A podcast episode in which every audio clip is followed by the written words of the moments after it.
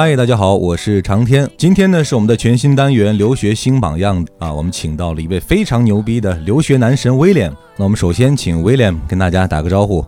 嗨，长天好啊！留学爆米花的各位听友好，很高兴呢来到这个节目呢，和各位一起分享我的这个呃经验啊，留学的一些生活的经历，可以和大家一起聊聊天。嗯，那下面呢就开始我们今天的节目。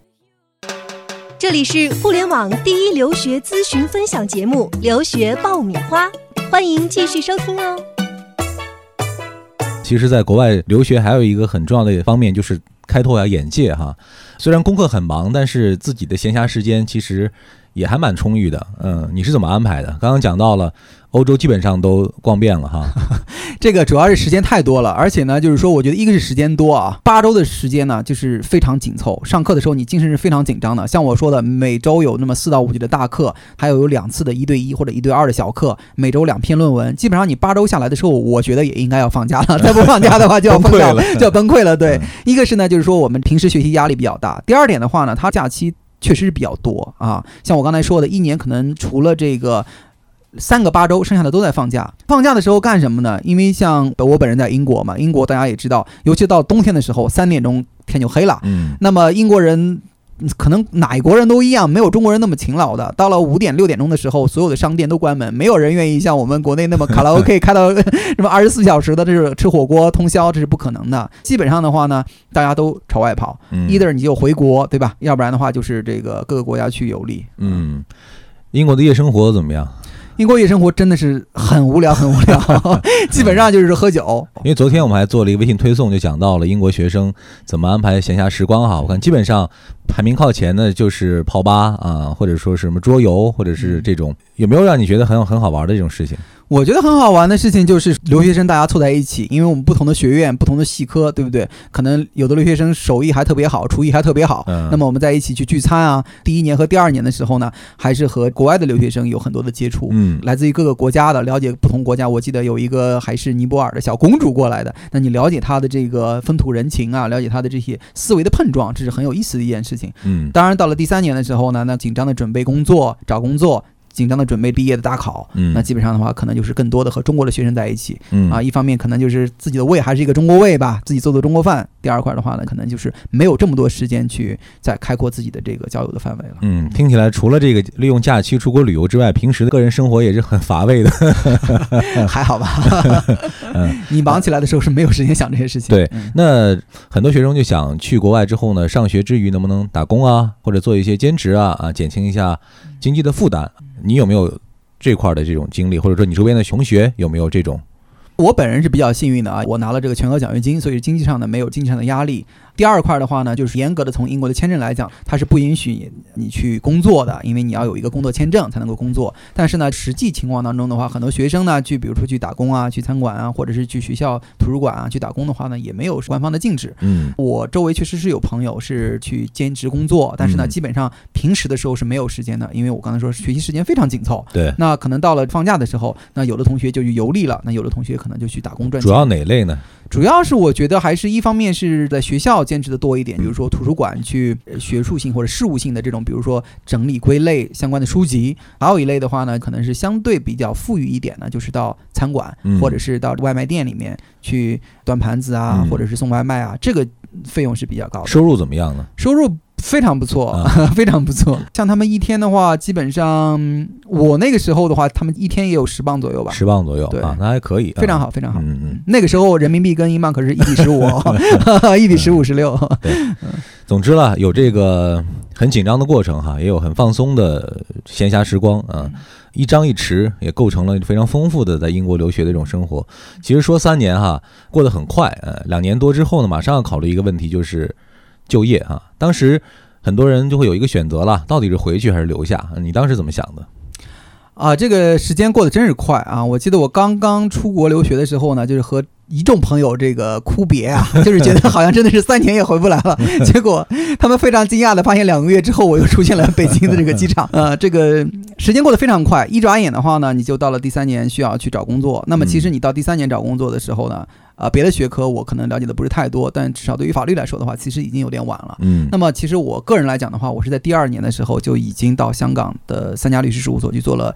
暑期的一个月的实习，嗯，当时是怎么联系的？也不需要你很主动的去联系，因为有英美的大学有自己的招生办公室，也有自己的这种就业指导处，呃，类似于这样的机构。那基本上呢，对于法学学科来说的话，很多律所的话也会来你的学校去做一些定期的定期这种啊招募哈，招募呃宣传也好，这种交流也好。那他们呢有一些这个律师也会过来跟我们去吃饭。那么可能吃饭的时候呢，聊聊你的思维方式，看看你的谈吐啊，看看你的这个言语啊，那可能也是一种初步的了解。嗯，那你这准备算是很早了。也不是早，我觉得这也是一个市场的惯例吧，大家都是这个时候来开始准备。第二年后期开始啊，就要为这个工作做准备了啊。呃，那当时这个实习的过程中，你觉得国外的这种律所或者外企哈，他对这留学生的能力啊，或者说学习成绩方面的要求是一个什么样的总体的要求呢？我觉得就是说他们比较喜欢哪一类的留学生？啊，这个也是一个很痛苦的摸索过程啊，因为这个我觉得外企来讲的话呢，它和国内企业来讲，第一呢，它可能并不是很看重你的学习成绩，嗯，它更看重你的动手能力和思考能力。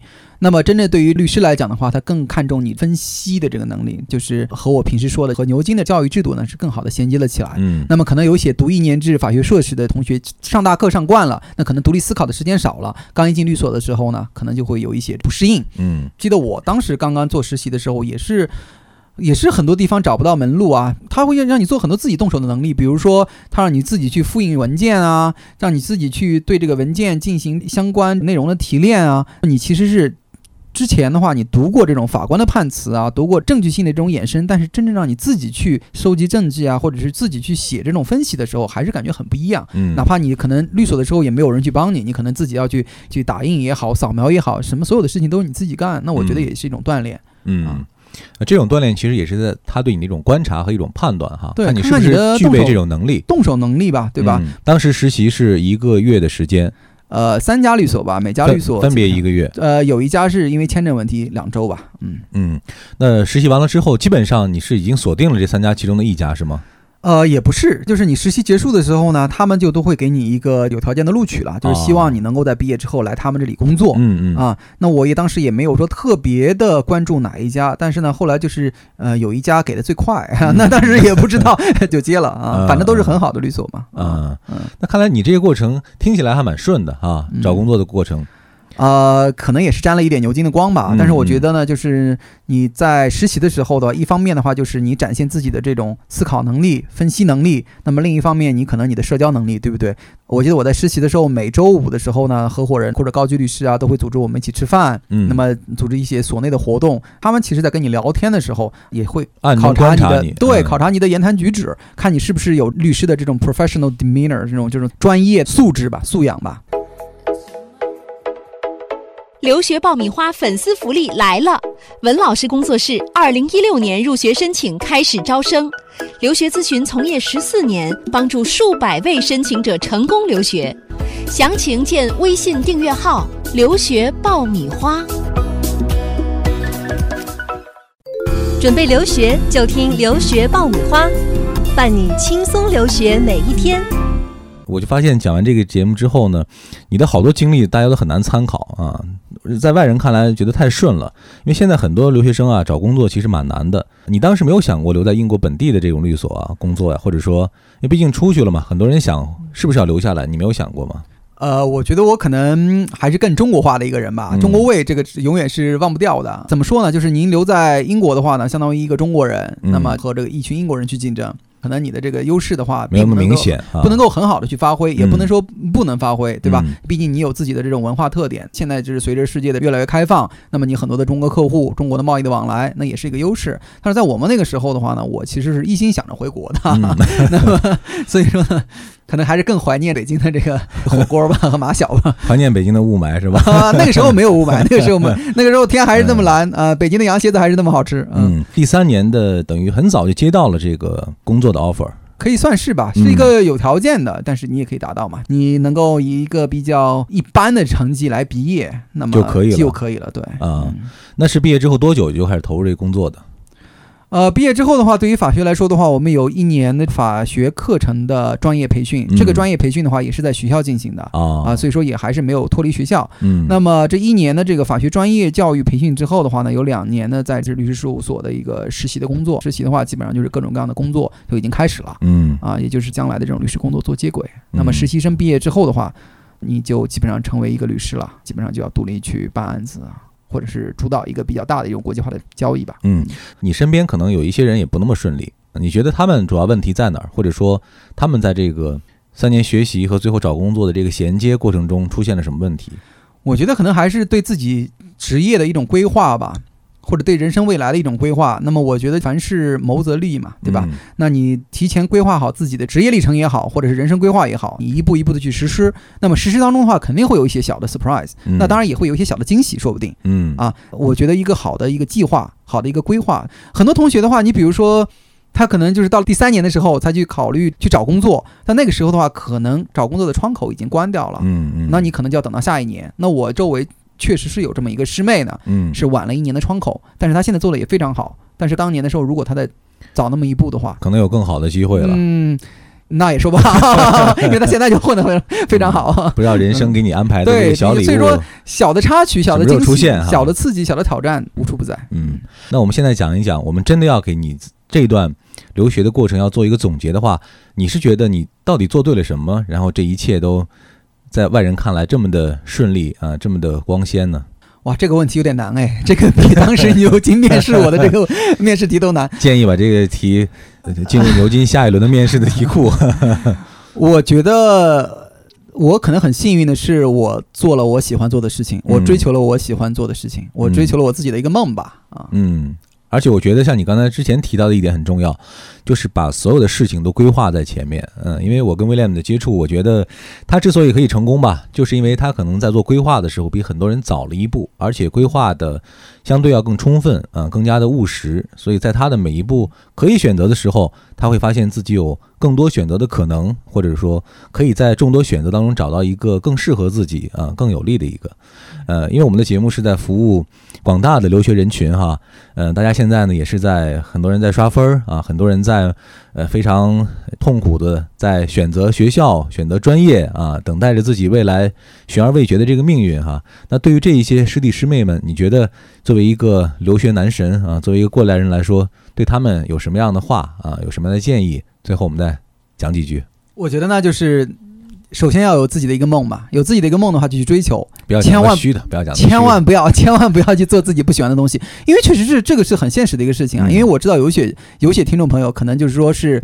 父母的这种压力，或者是亲友的压力，或者自己兄弟姐妹的压力，或者是哪怕隔壁什么什么某某的压力，对不对啊？你看人家隔壁家老王的儿子都已经去英国了，你怎么还还没出去啊？我觉得一定要做自己喜欢做的事情，并不是说出国留学是唯一的道路。像我们常年同学也没有出国 留学深造过，但是他在他他在我们的这个这个这个播音界也是独当一面的这个领军人物。我觉得这个就是每个人有每个人自己的长处，每个人有自己每个人喜欢的这种东西，一定要做自己喜欢的东西。追自己的梦，否则的话，即使别人把你放到这个位置上，你也未必能做得很开心。嗯，即使你做得很好，也未必很开心。嗯，这个最重要。这是第一点，第二点。那如果还有一点的话呢？我觉得就是大家把吃苦放到前面啊，多吃苦，多做题，多训练。那么现在可能像常年说的，刷分非常痛苦的过程，每个人都要经历。你现在吃苦了，将来一定会非常的轻松，真的。这个吃苦的过程哈，一定是在这些光鲜的背后哈隐藏着。嗯，只有回忆的时候呢，才能。偶尔会想到啊，但这个可能就决定了你未来是否成功的一个非常关键的因素。所以我们也在这儿也祝福这一些正在吃苦的朋友吧。啊，美好的未来在等待着你。大家扛过了这个最关键的、最痛苦的时间啊，未来美好的事情就会被你紧紧的握住。最后呢，非常感谢威廉来到我们的节目做客哈，跟我们分享了这么多留学的。心得和体验。最后问一句，你们律所现在招实习生吗？因为我们的这个听众朋友里，其实有很多很不错、很优秀的这个学生啊。如果大家感兴趣的话，他。有有需要吗？